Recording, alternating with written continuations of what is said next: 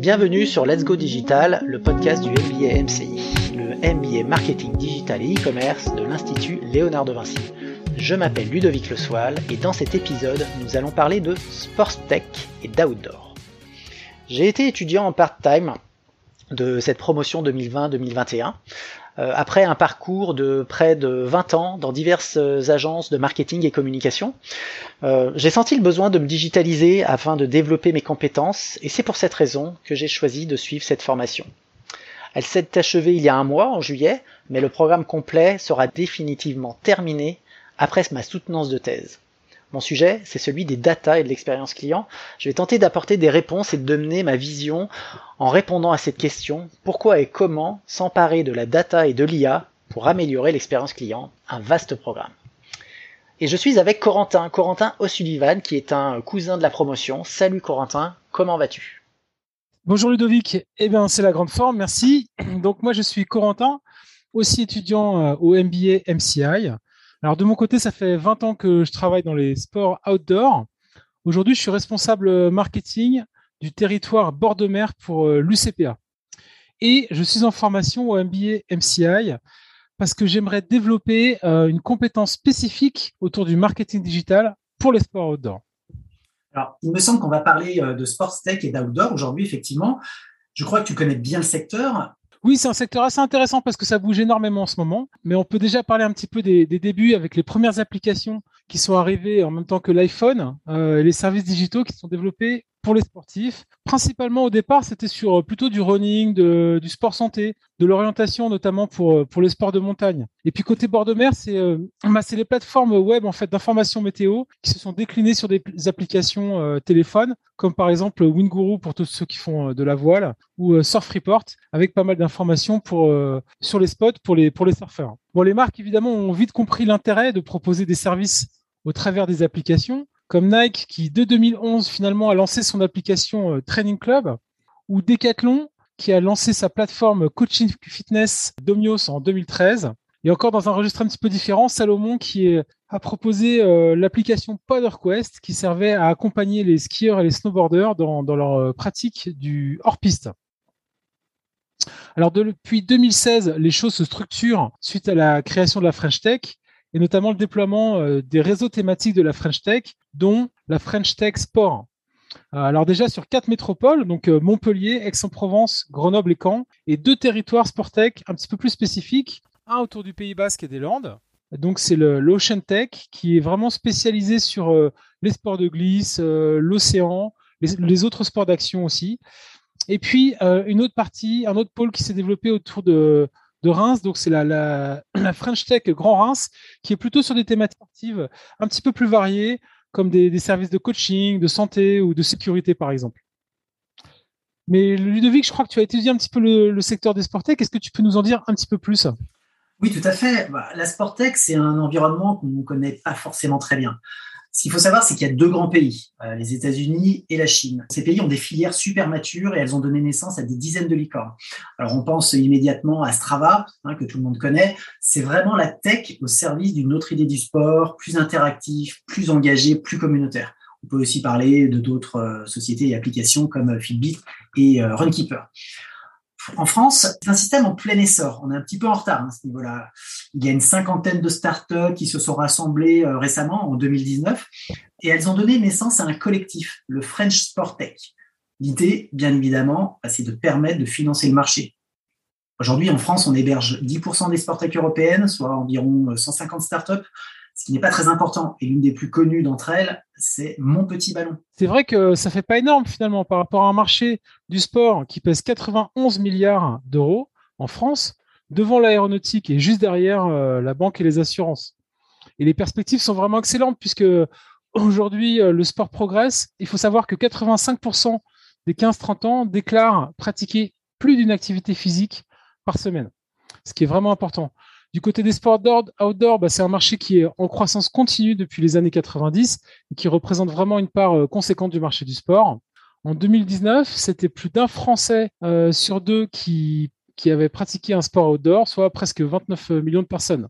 Ce qui est intéressant, c'est que finalement, on fait principalement du sport par soi-même, sans forcément être encadré par un professionnel ou sans forcément être dans un club. Et c'est là qu'il y a un gros marché pour les applications qui peuvent proposer beaucoup de services pour accompagner les sportifs dans leur pratique, que ce soit sur des logiques de coaching ou d'entraînement, de technique, ou sur d'autres aspects comme la sécurité, l'orientation en rando, en vélo ou en running, ou plus généralement l'accompagnement euh, en nature. Bon, là, petite précision quand même, il faut savoir qu'une application remplacera jamais euh, un professionnel pour la sécurité, surtout dans des environnements un petit peu dangereux comme, euh, comme la montagne en hiver, par exemple.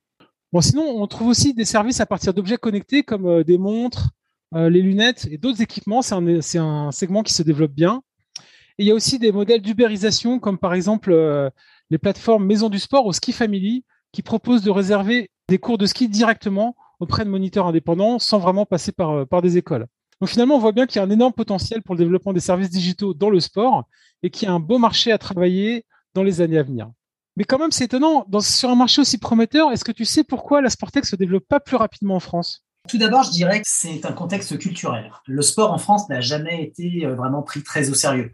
Quand on voit le sport à l'école, c'est dramatique si on doit se comparer à d'autres pays. Je pense bien sûr aux États-Unis, mais pas qu'à eux. Notre culture sportive est faible, pour ne pas dire inexistante. Le sport, il est tout simplement pas assez considéré à sa juste valeur et même développé, même si les mentalités évoluent. Quand on voit qu'après les Jeux Olympiques de Tokyo, notre ministre fait de la récupération politique sur le dos des sports collectifs français médaillés, le basketball, le hand et le volley, ça me fait doucement rigoler. L'un des grands enjeux maintenant, c'est d'organiser et de crédibiliser le secteur, de faciliter les financements pour permettre aux startups de se développer et de développer leur savoir-faire grâce à l'arrivée d'institutionnels et fonds d'investissement. Je vais vous parler de Sorar. C'est une startup de fantasy football qui a levé en 2021 40 millions d'euros. Elle figure d'ailleurs dans le top 10 des levées de fonds de l'année. Alors c'est quoi euh, du fantasy football? En fait, c'est tout simplement des cartes Panini 2.0. On a tous eu des albums Panini quand on était petit. Bah là, maintenant, ce sont des NFT, c'est-à-dire des objets numériques authentifiés par la blockchain Ethereum. Chaque carte est donc unique. On les acquiert à l'unité ou par paquet. On est quand même un petit peu loin du concept de la carte Panini euh, qu'on s'échangeait dans les cours de récréation. Brian O'Hagan, qui est le responsable du développement technique de l'application de l'entreprise, disait récemment, et je le cite, les cartes sont mises en vente au format d'enchère, et c'est celui qui enchérit le plus qui gagnera la carte. Et quand on possède une carte, on peut l'utiliser dans un jeu vidéo les cartes peuvent faire l'objet de transactions. Le minimum est d'environ 4 euros pour des cartes de joueurs moyens et ça monte jusqu'à plusieurs centaines, voire des milliers d'euros pour les stars ou les cartes en édition limitée. Est-ce que tu sais, Corentin, qu'en mars, une carte de Cristiano Ronaldo s'est vendue 240 000 euros? C'est pas dingue ça C'est fou. Ouais, c'est fou. On constitue ensuite son équipe pour affronter d'autres joueurs en ligne. Rare aujourd'hui, c'est quand même 90 000 utilisateurs et même des footballeurs professionnels se sont pris au jeu, euh, notamment Antoine Griezmann, qui, bon, bien évidemment, avec son salaire, il peut se le permettre, hein, puisqu'il a acheté pour 63 000 euros euh, la carte spéciale de son coéquipier euh, dans l'équipe de France, qui gagne Mbappé. Excellent. Excellent, effectivement, 63 000 euros. Sora a besoin de nouveaux financements hein, pour se développer euh, et on dit qu'il pourrait euh, battre le record de Content Square qui est de 500 millions de dollars lors de sa prochaine levée de fonds.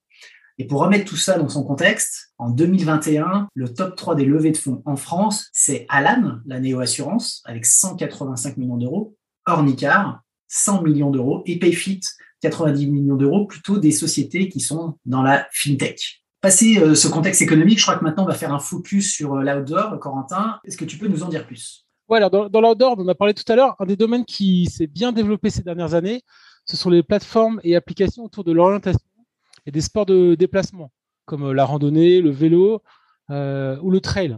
Avec beaucoup de plateformes, on peut citer notamment IGN Rando, Visio Rando, Komoot, Wikiloc, View Ranger, All Trail, et des nouvelles startups comme HelloWays qui vous proposent des itinéraires de randonnée en fonction de votre profil. Il y a beaucoup, beaucoup de services euh, possibles. Ouais, alors justement, c'est quoi tous ces services rendus par les, toutes ces applications? On peut prendre euh, vraiment sur, sur, cet exemple de, de, la randonnée, voir un petit peu comment ça s'est développé. Si on regarde un petit peu plus loin, en fait, le, premier service, c'était de proposer déjà tout simplement euh, des cartes sur téléphone, parce que c'est vrai que c'est quand même plus simple et assez pratique de sortir son téléphone pour avoir la carte tout de suite plutôt que de sortir et déplier une carte à chaque fois qu'on veut s'orienter. D'autant plus que l'avantage, c'est que avec le téléphone, on a la position GPS directement sur la carte, ce qui est quand même euh, plus facile pour, pour s'orienter quand, on n'a pas vraiment d'expérience. Et puis à partir de la carte et de la position GPS, évidemment, on a pu rapidement enregistrer ses parcours avec toutes les statistiques associées, la distance, euh, le dénivelé, le temps mis et on a pu commencer à constituer des banques de données de parcours qui se, euh, sont développées et qui ont été euh, reproposées par, différentes plateformes, comme par exemple euh, justement HelloWays. Ce sont des, plateformes où on va définir ce qu'on cherche, par exemple, en fonction de son activité, de son niveau, évidemment de la zone géographique, et l'application automatiquement va vous proposer un ensemble de parcours qui correspond euh, à vos critères de recherche. Donc c'est assez pratique. Et à partir de là, certaines plateformes ont continué à développer des solutions un peu plus avancées comme euh, des fonctionnalités communautaires. Par exemple, ViewRanger, qui a permis vraiment de créer des profils utilisateurs et euh, d'enregistrer et de partager ses parcours avec sa communauté pour proposer ses, best-of, par exemple. certaines applications ont développé des solutions de guidage vraiment pratiques, un petit peu comme Waze avec en temps réel le téléphone qui vous oriente sur le chemin à prendre. C'est vraiment pratique en vélo, par exemple, parce que on n'a pas vraiment envie de s'arrêter, sortir la carte pour regarder euh, son itinéraire en vélo.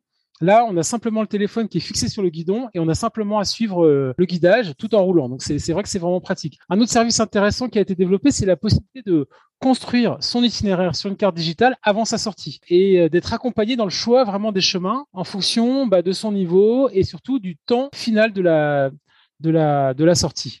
Donc ça, c'est assez intéressant. Komoot, c'est vraiment l'application qui a le plus développé cette fonctionnalité. Ils ont réussi à identifier tous les différents types de surfaces qu'on peut retrouver sur les itinéraires, donc du bitume, de la piste, du chemin rocailleux, et euh, c'est identifié dans l'application pour euh, préparer son itinéraire et du coup adapter son choix en fonction de son mode de déplacement et de bien évaluer aussi le, temps de, trajet. Il faut savoir que ces applications d'orientation développent constamment leurs fonctionnalités. On peut citer par exemple l'application FatMap qui propose carrément des cartes en 3D enrichies de données complémentaires vraiment utiles pour les pratiquants.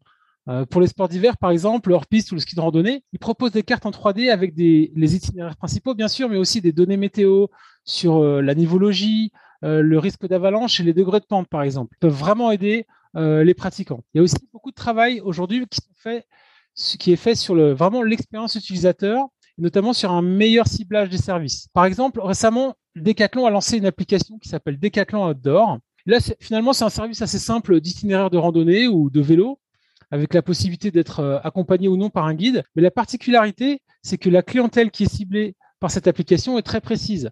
Euh, L'objectif de Decathlon, c'est de mettre le sport à portée du plus grand nombre. Et du coup, l'application propose vraiment des itinéraires très accessibles sur le plan sportif et proches des grands centres urbains.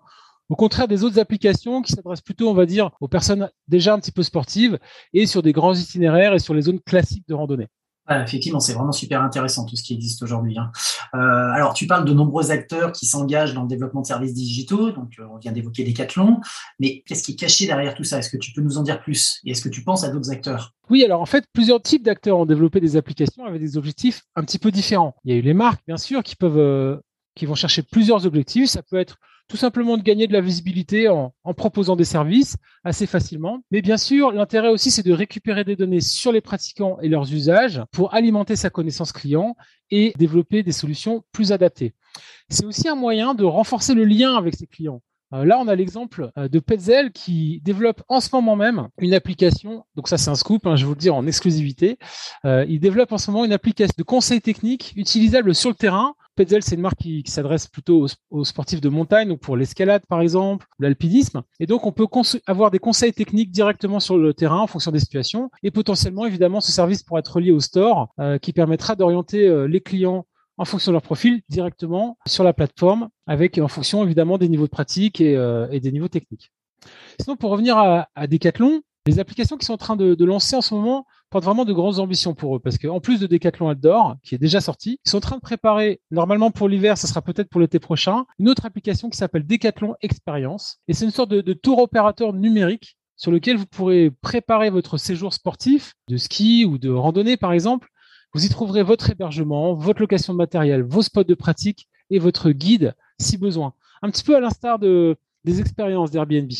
C'est un immense projet pour Decathlon puisque c'est sortir de leur métier de distributeur d'équipements pour aller vraiment vers les services.